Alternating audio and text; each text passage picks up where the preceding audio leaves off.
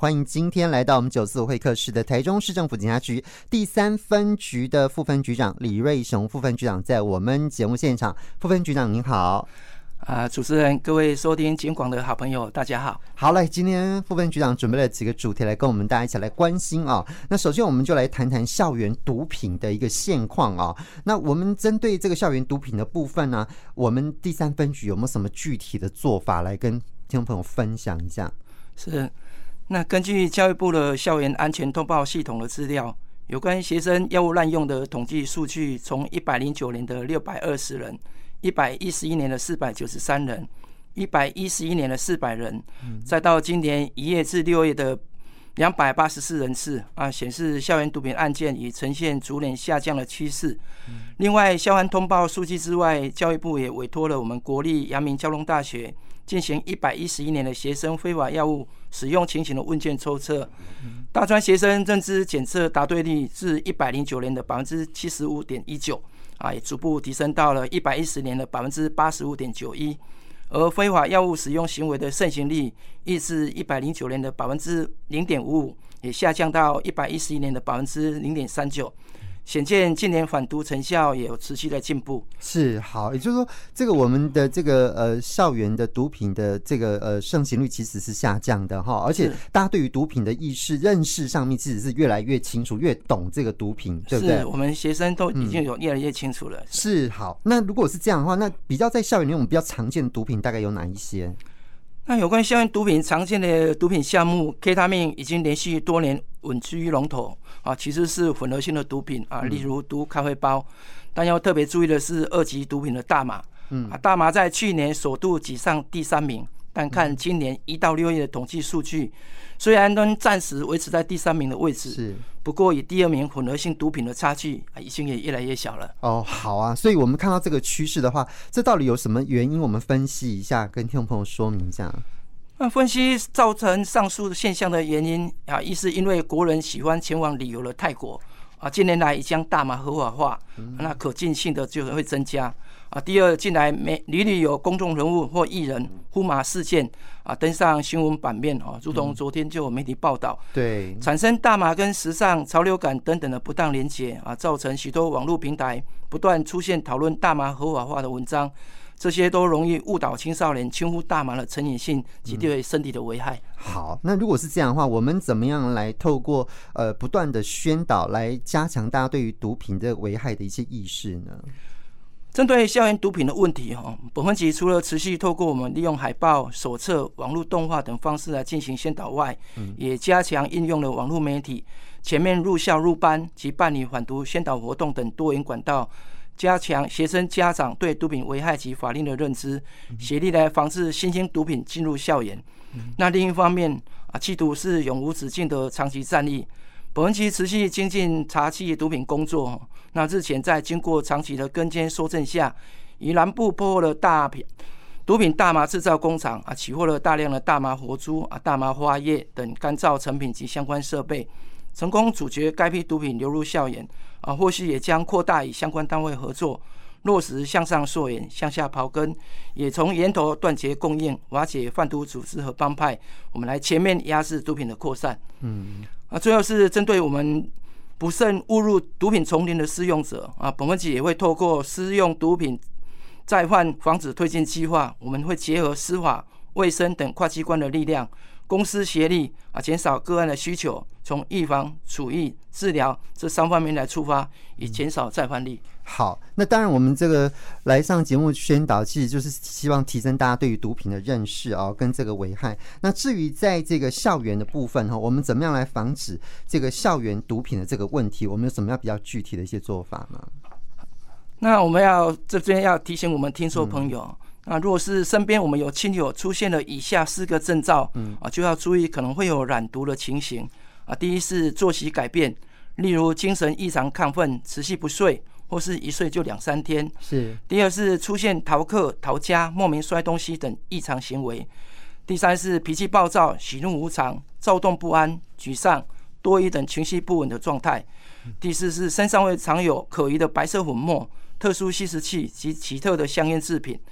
那试用毒品的人可能出现眼眶会泛黑、脸色苍白、情绪躁动、精神恍惚等症兆。若吸食 K 他命，身上或吸食现场会有强烈的塑胶味；若而吸食安瑞他命，汗液会有明显的药味，也都是可以多加留意来据以判断的特征。啊，在此也提醒各位家长，多关注家中青少年子女日常活动与交友情形，切莫一时疏于关注而造成无法弥补的身心伤害。嗯、那另外，我们在住家周边如果发现疑似吸食毒品的器具，例如针筒、小夹链袋、吸食器。如打洞的灯泡，或者是插两根管子的养乐多罐等，啊，都可以跟我们邻近的警察机关来联系，我们警方一定会积极来查缉，让我们民众能居住在无毒的环境。好，这个是有关于校园毒品的部分哈，我们来进行的宣导跟防治的一些做法。今天来到节目现场是台中市政府警察局第三分局副分局长李瑞雄哦，副分局长来到节目当中，呃，跟大家来分享一下一些最近的警政工作哦。那因为三分局位在后火车站，我们刚刚提到说拉拉破这个大型的购物中心来到这里之后，对我们这边的交通的压力其实是比较大的哈，影响很大。对，那这个部分我们有没有什么要跟听众朋友来分享？说我们怎么样来因应这个整个交通的一个状况呢？好，谢谢。那三井拉拉破的购物商城坐落在本辖东区帝国制糖厂生态园区旁，啊，距离台中火车站步行只需六分钟。那北侧紧邻复兴东路与乐业路，东侧为敬德街，南侧为忠孝路，西侧为复兴东一街，占地四点三公顷。开幕后吸引了全国各地民众前来逛街，也翻转了台中市旧城区的生活及消费形态。当然，也对周遭交通造成影响。我们警方在拉拉破购物商城开幕前，即与当地的里林长、购物商城的业者及交通局等主管机关召开会议，订定交通安全维护计划，广纳各方意见，因地制宜妥善规划交通疏导勤务，并于营运开始后啊，持续来滚动式的修正，以符合实际的需求。那目前有关拉拉破购物商城周边的交通疏导作为，我这这边简单做个说明啊。第一是进入商城的主要道路，也就是建成路、忠孝路、振兴路、建德路与大兴街之六岔路口，警方已规划设置科技执法设备，透过科技执法取缔闯红灯及不依标志、标线、号志指示行驶之违规行为，希望能降低交通事故啊，使民众能安全顺畅的进入商场购物。那我们得考量其他商场百货之管制措施，以假日尖峰时刻必要时封闭外侧车道进行管制，管制车辆右转或左转，以维持交通顺畅。那我们也协调商城业者于假日尖峰时刻申请移交来进行交通疏导，啊，确保我们的路口净空，防范车流阻塞造成交通混乱。本分局目前规划在商城周边道路及停车场出入口，啊，派遣警力四名。及一交十三名，进行交通违规取缔、指挥疏导，切实管制路口净空，使民众能顺利进出停车场啊，确保周边交通顺畅。那另外在例假日，我们在建德路跟乐业二路啊，上午七时到十时，我们行人号志是早开早关；十时到二十二时啊，启动行人专用时相号志，分流行人及车辆行走动线，以利疏导交通，并保持路口净空。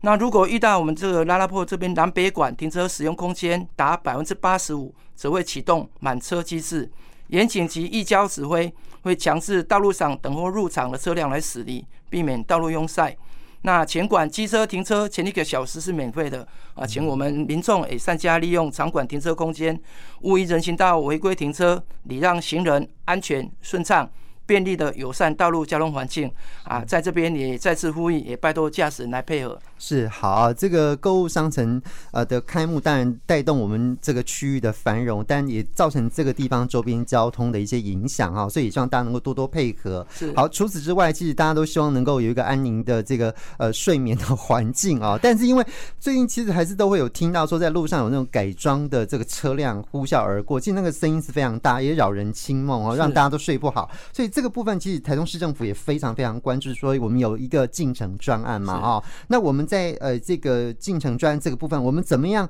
如何有效来防治噪音妨碍这个我们的这个生活的安宁呃这个部分呢？是在我们市长还有我们警察局局长都非常重视，成立这个只是成立这个进程专案啊。嗯，那有关设置声音照相设备及取缔噪音车辆部分啊，虽然属于台中市政府环保局的业管权责。但本分局仍请辖区各所要规划勤务，加强巡逻稽查。勤务中如有发现噪音车辆，即会主动拦查、搜证，并通报我们环保局噪音检举网站。自今年的一月到十月止，本分局共通报了三千九百七十六件疑似改装车辆。那这项工作，我们目前还是更新在进行当中。